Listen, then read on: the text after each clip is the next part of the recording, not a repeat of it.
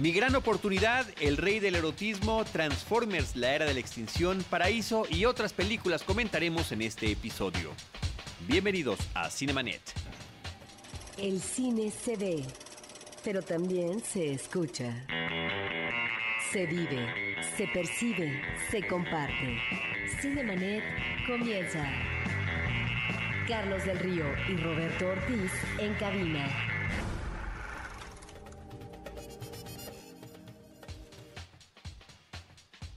www.cinemanet.mx es nuestro portal, es un espacio dedicado al mundo cinematográfico. Yo soy Carlos del Río, les saludo y saludo también a Roberto Ortiz. Pues eh, saludo también efectivamente Carlos a nuestros escuchas y el día de hoy aparte de cartelera comercial pues hablaremos de un evento importante en Cineteca Nacional que tiene espacio en circuitos comerciales, pero también alternativos y culturales, y que es el Foro Internacional de Cine en su emisión número 36. Vamos a platicar antes de eso, Roberto, de una película que está a punto de llegar a cartelera. Se llama Mi Gran Oportunidad. Es una producción británica. One Chance es el título original. Y esta película, Roberto, me ha causado severos conflictos como espectador.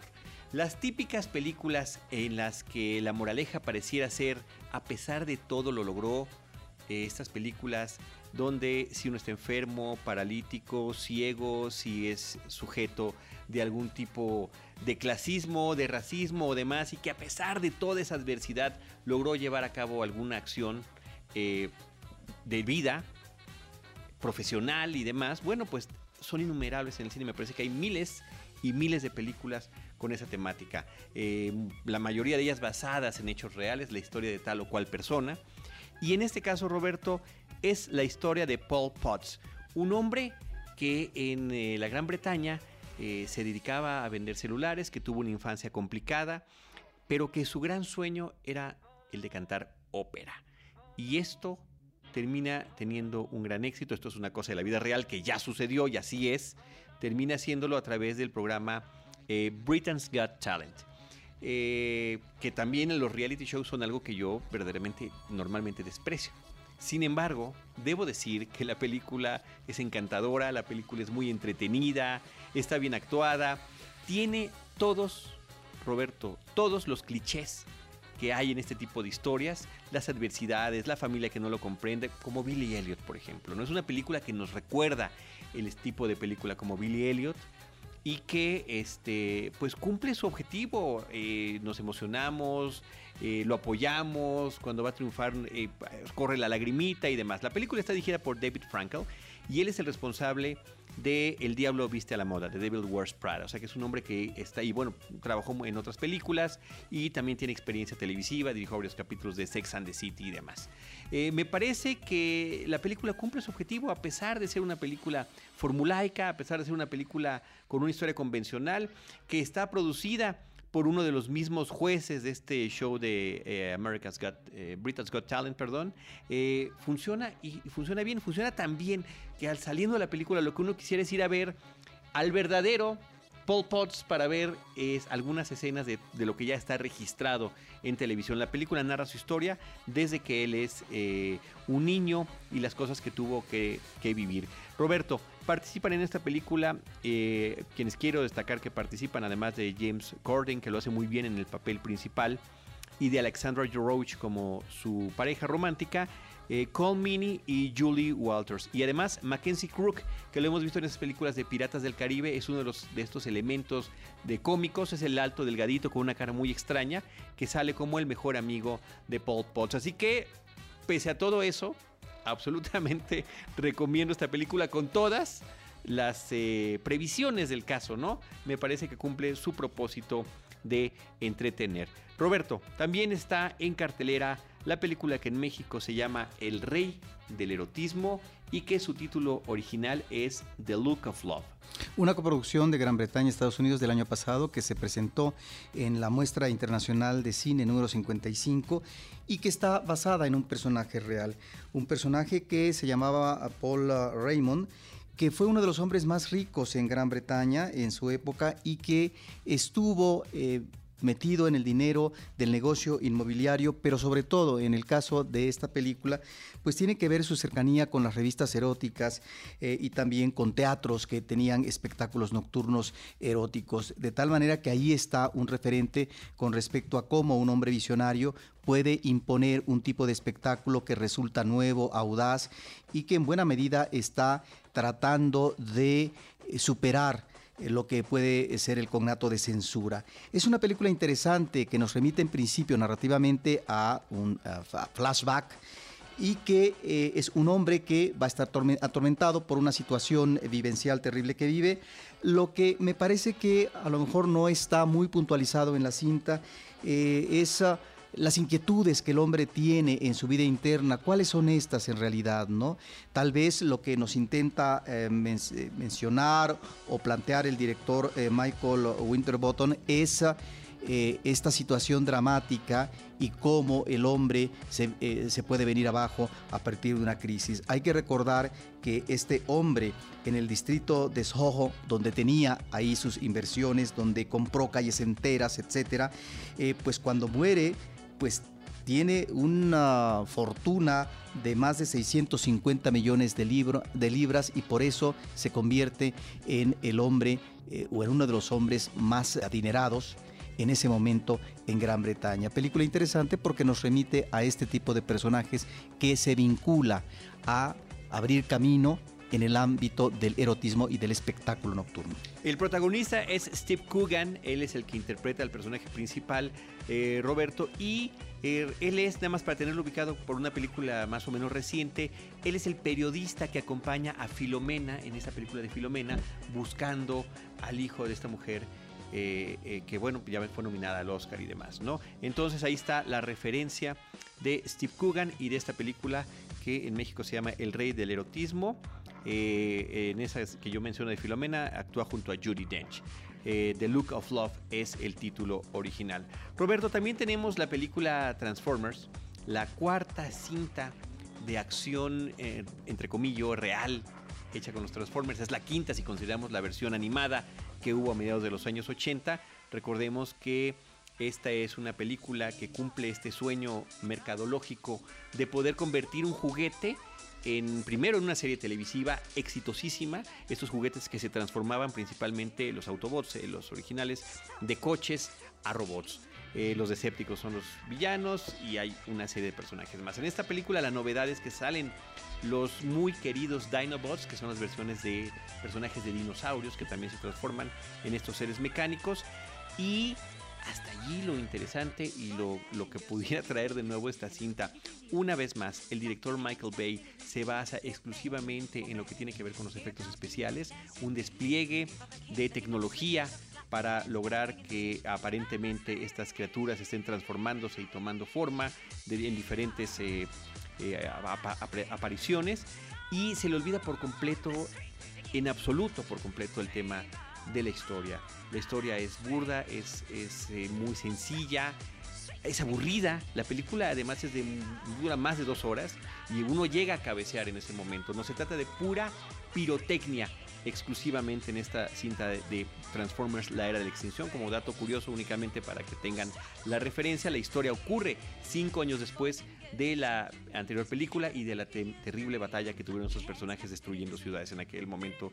Chicago, aquí serán otras ciudades de Asia, en este caso Hong Kong, la que sufrirá por eh, las batallas de estos inmensos personajes. Lo que más me duele, como una persona que admira este tipo de juguetes, y la ciencia ficción y la fantasía, es primero que la película sea mala y aburrida, y la otra que desde la primera película se les olvidó eh, bien nos enseñaron en la escuela, Roberto, que nada se crea ni se destruye, solo se transforma. Cuando tú tenías el juguete muy creativo, que lo partías y lo dividías como si fuera una figura de origami y se convertía en otra cosa, pues ahí estaba la, la creatividad de los inventores de lograr estos diseños que cambiaran de forma y que con la misma masa y con la misma materia se transformaban en otra cosa. Aquí tú ves un coche de tamaño normal y resulta que cuando se transforma mide cuatro pisos de altura, ¿no? Lo cual es absolutamente ridículo, absurdo y verdaderamente estúpido.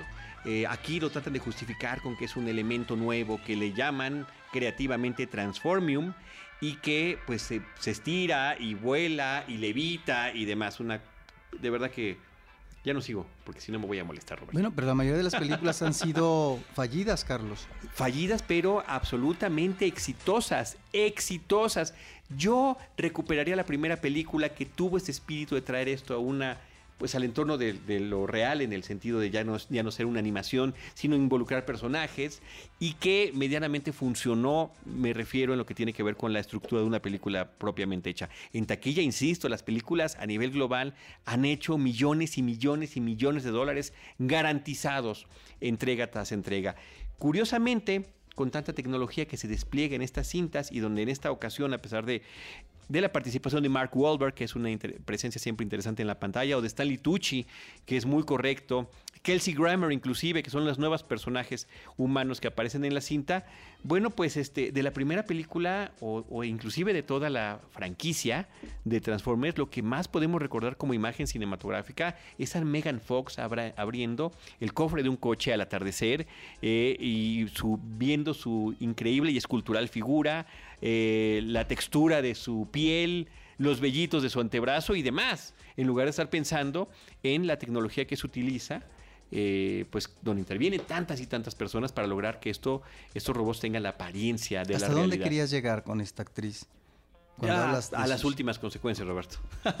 Absolutamente. Oye, un dato curioso, en Plaza Universidad, y lo digo como espectador que vas y ves, este, visitas la sala cinematográfica, está un robot de Bumblebee, que es uno de los personajes más queridos, a lo que sería el tamaño real. Está impresionante. La reproducción y a través de las redes sociales de Cinema hemos publicado fotos. Me parece que ese, ese tipo de, de plus que puede tener uno como espectador en ciertas salas para atraer a la gente, pues es interesante. Desafortunadamente la película no cumple las expectativas mínimas que uno quisiera, Roberto.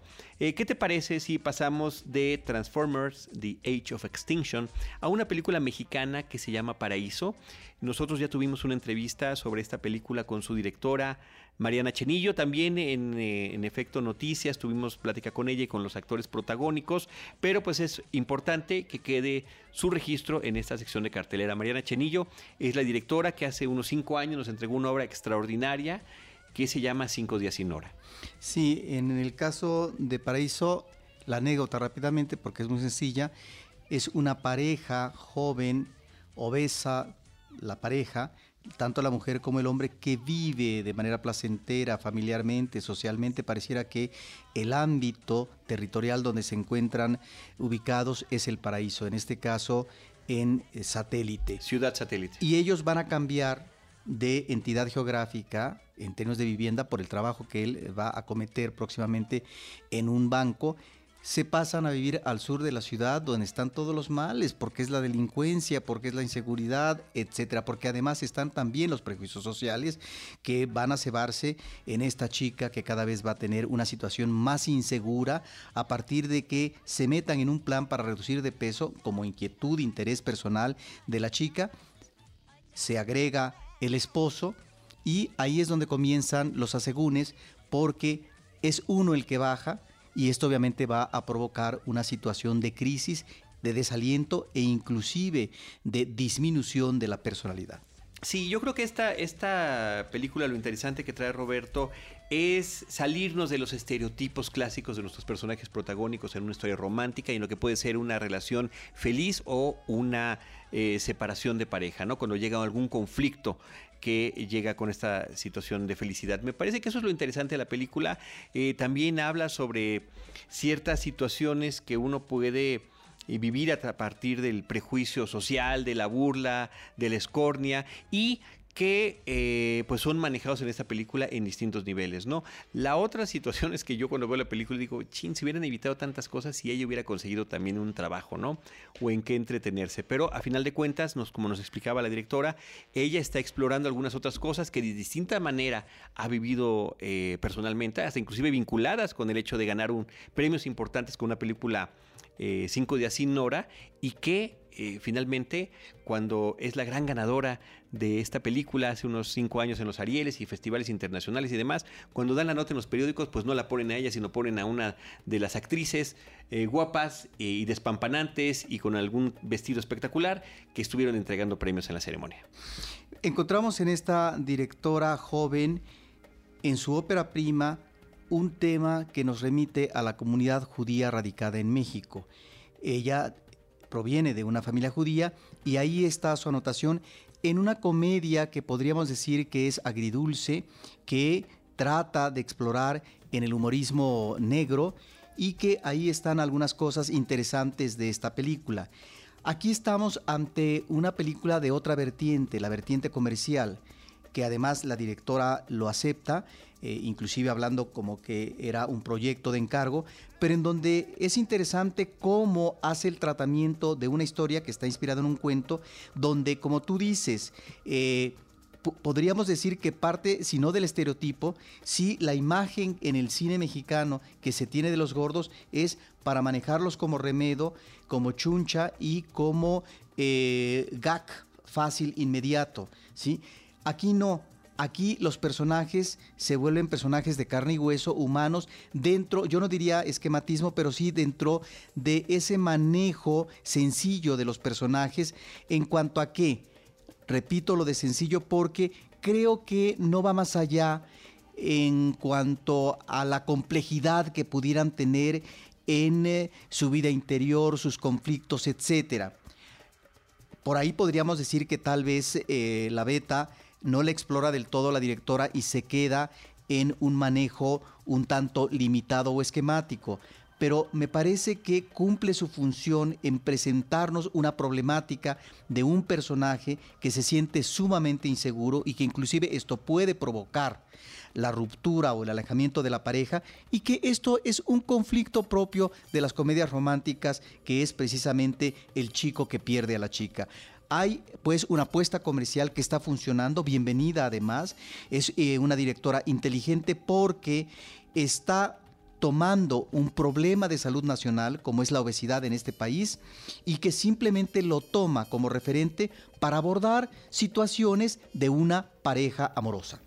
La historia está basada en un cuento de Julieta Arevalo. Los protagonistas de la película son Andrés Almeida y Daniela Rincón, que logran muy buena química en la pantalla. Está muy bien.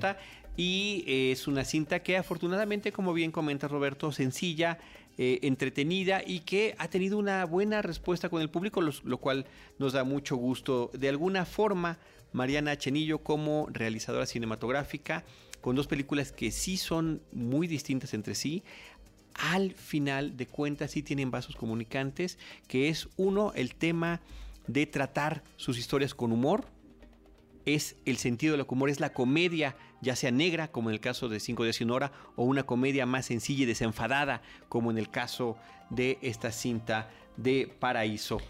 Sí, Roberto. Estamos también ante una directora, creo que escoge bien su, su elenco actoral y que maneja oportunamente a sus actores. Aquí no solamente eh, los principales de la pareja amorosa, sino también una presencia secundaria, me parece afortunada, de Luis Gerardo Méndez, que fue el gran perdedor del Ariel en la última emisión. Sí, muy desafortunadamente habría que decirlo. ¿eh? Era, era mi gallo, era mi favorito, y aquí está muy bien con este personaje que tiene Luis Gerardo. También aparece por ahí José Sefami y otros intérpretes. Roberto, vámonos de la cinta mexicana Paraíso que estábamos comentando a una cinta que en México se llama Sueños de Libertad y cuyo título original es The Immigrant, que debería haber sido El Inmigrante. Es una película dirigida por James Gray, escrita por James Gray y protagonizada por Joaquín Phoenix, Jeremy Renner y la actriz francesa Marion Cotillard. Joaquín Phoenix ya había participado en una película anterior de él que creo que se tituló Los Dueños de la Noche del 2007, una película muy recomendable y aquí nos remite a la presencia de los eh, emigrantes europeos que llegan a Estados Unidos, específicamente a una isla que se encuentra frente a Manhattan. Se habla de que posiblemente en esta isla alrededor de 100 millones de estadounidenses son descendientes de estos eh, inmigrantes que llegaron preferentemente eh, de Europa y que llegaron a territorio estadounidense por problemas de guerra como la Primera Guerra Mundial y también lo que fue el reconocimiento de eh, las políticas eh, antisemitas en Europa. Muchos, eh, muchas familias judías llegaron ahí en un periodo que va de fines del siglo XIX a 1934 más o menos. Y la isla Ellis. La isla Ellis, efectivamente. Y aquí es el caso de dos hermanas que llegan a a, Nueva York y eh, había puestos en control, eso lo especifica la película, que eran muy estrictos, Carlos que aplicaban exámenes médicos, cuestionarios a quienes llegaban ahí y obviamente eh, pedían una acreditación de la solvencia moral y económica de estos migrantes. Y ahí es donde comienza a tener ya una dificultad el personaje femenino principal, la hermana está enferma de tal manera que la tienen que recluir en un hospital y está este submundo, esta otra realidad porque no solamente los eh, migrantes van a tener éxito como en El Padrino, que si bien es cierto surgen de ese ámbito de la calle y de eh, las relaciones delincuenciales, etcétera, pero finalmente estamos ahí ante personajes que logran crear su propio grupo eh, mafioso. Aquí estamos ante esa situación paralela, este donde unos llegan hasta arriba, pero no eh, pretende tanto el guion abordar esto, sino esta realidad de la calle donde finalmente o te tienes que prostituir o tienes que ingresar a la delincuencia porque no hay otra. Y ahí es donde están dos personajes que se encuentran, uno que va a utilizar, que se enamora del personaje principal femenino y hay, creo, una suerte en el caso del guion muy bien planteado y traducido en imágenes por parte del director y en la actuación de redimir a estos personajes. Ante estas situaciones anómalas que los está llevando a un via crucis y a un callejón sin salida. Es realmente una película muy recomendable, las actuaciones son extraordinarias y me parece que, reparto, Roberto, que el reparto es extraordinario y la puesta en imágenes y la recreación es muy buena. Hay que seguirle la pista, es un director interesantísimo eh, llamado James Gray. Y bueno, la referencia importantísima que has hecho de la película El Padrino, bueno, por ahí pasa un joven Vito Andolini de del pueblo de Corleone y que justamente como no hablaba, en la isla Ellis, es donde uno de los oficiales de migración confunde el nombre de la ciudad con su apellido y Vito Andolini pasa a convertirse en el legendario Vito Corleone a partir de la infancia. Roberto, vámonos a otra cinta. Esta cinta se llama Buenos Vecinos. El título original es Neighbors. Es una cinta dirigida por Nicholas Stoller y protagonizada por un experto en la comedia como es Seth Rogen. Lo acompaña esta bella chica que se llama Rose Byrne y Zac Efron, que ha resultado, Roberto, este joven una eh, interesante presencia en la pantalla grande, aunque se trate, aunque se trate de películas que son eh, comedias ligeras y demás. Esta película no es la excepción. La premisa es muy sencilla. Es una pareja joven que tiene una bebé y que, vive felizmente en un suburbio, trabaja, él y ella se queda a cuidar a la bebé y demás, pero resulta que la casa de al lado que venden la compra una de esas fraternidades que a través de las películas hemos descubierto que son eh, centros de entretenimiento, de excesos, de humillaciones para los que tienen estas, estas iniciaciones, que quieren convertirse en parte de estas fraternidades. Y eh, pues eh, obviamente la vida de esta pareja se convertirá en un infierno a partir justamente de todos los excesos que se viven al lado. A mí me parece que es una película que aunque muy simple, cumple muy bien su objetivo como padre, desde hace algunos pocos años, he descubierto que muchas de las cosas ahí, de estos eh, famosos clichés también, resulta que son ciertos. O sea, lo más aterrador que puede haber es que se vuelva a despertar el niño después de que ha hecho uno horrores para conseguir que se durmiera. ¿no? Este, en este caso de la película es una pequeña bebé. Y a partir de ahí se crean situaciones de comedia en torno a todo esto, por supuesto, con este humor simplón que tienen este tipo de películas estadounidenses, pero creo que a final de cuentas, en este caso, funciona y funciona muy bien a través de la relación que hay entre sus personajes. También aparece como un personaje eh, secundario el actor Dave Franco como parte de los jóvenes que viven ahí en la fraternidad. Así que esta es una apuesta eh, de cine, eh, digamos, bien hecho, de ese estilo, gringo. ¿Qué te parece Roberto si nos vamos ahora a lo que hay en la cartelera alternativa? Hay una película que se presentó en la última muestra internacional del cine muy recomendable. Yo diría que es recomendable por lo disfrutable, por lo gozosa, que se llama Vamos a jugar el infierno, japonesa, la cinta del 2013 de Sion Sono. ¿Qué es lo que pretende esta película, o más bien que no pretende? Bueno, es una película que recuerda aquellas cintas eh, de caratazos y de las mafias japonesas. La anécdota es lo de menos y ahí es donde eh, creo que la película no es pretenciosa de presentarnos una historia articulada con personajes profundos, no. Aquí de lo que se trata es de ironizar a través de lo visual en estas uh, imágenes que hemos visto constantemente en el cine y que algunas escenas de confrontación, en este caso de un equipo de eh, cine, de filmación de unos jóvenes que por fin van a cuajar su ópera prima en contra de una mafia, eh, ahí están algunos momentos realmente extraordinarios porque dentro del gore, encontramos eh, una lucha encarnizada donde lo mismo salta una cabeza, que el chisporroteo de sangre, que la mano, el brazo, etc. Y entonces la película se vuelve un divertimento, es un divertimento desde el inicio. Entonces no hay que tratar eh, de buscar mayor hondura en esta cinta porque a lo que apela es a la autoparodia y en ese sentido el director sale muy bien librado. Es realmente una película que si uno va en esa línea eh, como espectador se la va a pasar muy bien. Y en estos días se va a exhibir una película que eh, se llama Workers, que tuvo un premio importante, parece ser que mejor cinta en el último festival de Morelia, y que es un chico interesante que se llama José Luis Valle González. Él eh, hizo su primer trabajo documental sobre un milagro supuesto de Juan Pablo II aquí en México y luego hace esta película donde eh, finalmente logra financiamiento externo. Es una cinta de narración minimalista, hay que subrayar. Eh, y es la historia de dos eh, trabajadores en Tijuana, es decir, en la frontera norte de México con Estados Unidos, un hombre que lleva ya más de 30 años en una fábrica, limpiando todos los días lo mismo, los pasillos, etcétera, y que finalmente quiere jubilarse y no lo logra porque es un hombre que no tiene documentación, es decir, es un ilegal. Y luego está también una sirvienta en una casona donde una mujer riquísima que le deja la herencia a su perro, pues bueno, eh, estos dos personajes es nuevamente, Carlos, este otro lado de la realidad. Por un lado puede estar esta realidad de empresarial, ¿no? donde finalmente todo funciona bien porque a los eh, trabajadores se les explota eh, en el caso de este obrero de tantos años y en el caso de la sirvienta, donde finalmente, bueno, la señora dueña eh, que deja la herencia a un perro, pues efectivamente no es que la maltrate, pero finalmente tendrá un sueldo que no le alcanzará para asegurar eh, los próximos años de su vida.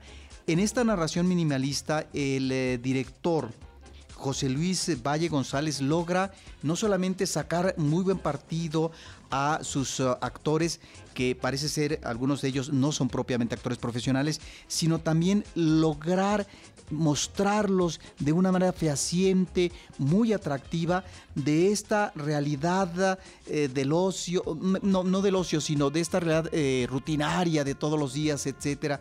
Encontramos grandes momentos en esta cinta y me parece que es muy alentador que encontremos ya a un director con gran fuerza expresiva en la película Workers. Tenemos que dar una felicitación. Además del premio que recibió en Morelia, Roberto, la película en diferentes festivales ha sido reconocida en Huelva, en Guadalajara, en Biarritz y estuvo nominada a varios premios Ariel en la última entrega, no recibió ninguno. Eh, pero también habría que decir, esto es otra cosa aparte, que fue de las pocas películas nominadas que no llegaron a verse en cartelera comercial antes de la ceremonia. Entonces eh, nos hubiera encantado que se hubiera estrenado hace un par de meses para que llegara con una fuerza distinta también a esta gran premiación del cine mexicano que son los Arieles. Rápidamente, Carlos, eh, se está celebrando en Cineteca Nacional y en otros circuitos el Foro Internacional de Cine, el número 36. Y voy a mencionar las películas que he visto. Los Niños del Cura, una película de Croacia del 2013 de Pinko Bresan. Me llama la atención esta cinta porque hay eh, cinematografías nacionales, eh, Carlos, que comienzan a despuntar, que comienzan a tratar de desarrollarse y tal vez es el caso de el cine de Croacia, un cine que en esta ocasión nos presenta una anécdota interesante que tiene su miga humorística, es el caso de un cura eh, que tiene un problema en la parte inicial de la cinta en términos eh, de, culpa, porque al escuchar él en el pasado la confesión de un parroquiano eh, porque vende condones a los habitantes del pueblo y esto en el pueblo donde está este cura joven, existe un cura oficial ya más viejo, con vínculos más intrincados con el Vaticano, pues esto está prohibido por la iglesia. El, uso del condón, de los anticonceptivos, inclusive el cura joven considera que el que estén proliferando estos condones, pues está minorando la población ¿no? La demografía se está eh, bajando y entonces surge una alternativa por parte del cura que le parece interesante, pero es como el secreto entre dos, entre quien es el pecador y el cura que recibe eh, la confesión de perforar los condones para que esto permita en las relaciones sexuales que se tienen en el pueblo, pues que comience a haber más nacimientos, etcétera. Esta es la premisa. Tiene algunos apuntes interesantes de comportamiento eh, pueblerino y de estas relaciones humanas que cada una, trátese de una pareja eh, eh, matrimonial, de un noviazgo, etcétera, pues encontramos no solamente la, sino la brecha, las diferencias en, las generaciones y también las diferentes actitudes de la gente ante esta situación de la sexualidad y de los hijos. Esta me parece que es una película interesante que fue de las primeras de la del, del foro y otra que me llama la atención de Singapur es Hilo Hilo eh, del 2013 también de Anthony Chen. En un contexto de crisis económica en eh, Asia en 1997, hay una mujer que se llama Teresa que comienza a trabajar, ella es de Filipinas, con una familia en Singapur. Y ya desde que llega al departamento de la familia, que está compuesta por esposo, esposa y un hijo rebelde, insoportable, bueno, pues la señora, que además está embarazada, pues le recoge el, em, lo que es el pasaporte para evitar que ella pueda huir. Ya desde ahí existe eh, una forma de coartar eh, la libertad de esta mujer. De tal manera que lo que la película nos presenta me parece de una manera muy elocuente y también muy sencilla, pero que logra meterse como en la piel de los personajes, es en esta sirvienta que va embonando, que va logrando dominar y superar esta relación difícil con el eh, chico, que es un rebelde en la escuela, con la familia, etc. Y finalmente una relación que se vuelve una relación emotiva, amorosa, una relación de confianza y cariño. Es realmente una película interesantísima que por un lado nos muestra esta realidad de los migrantes que tienen que irse a otro país para tener un sueldo que permita enviar a su país para tratar de eh, levantar a la familia. En este caso tiene un hijo allá en Filipinas. Es una cinta que además fue ganadora de la Cámara de Oro en el Festival de Cannes.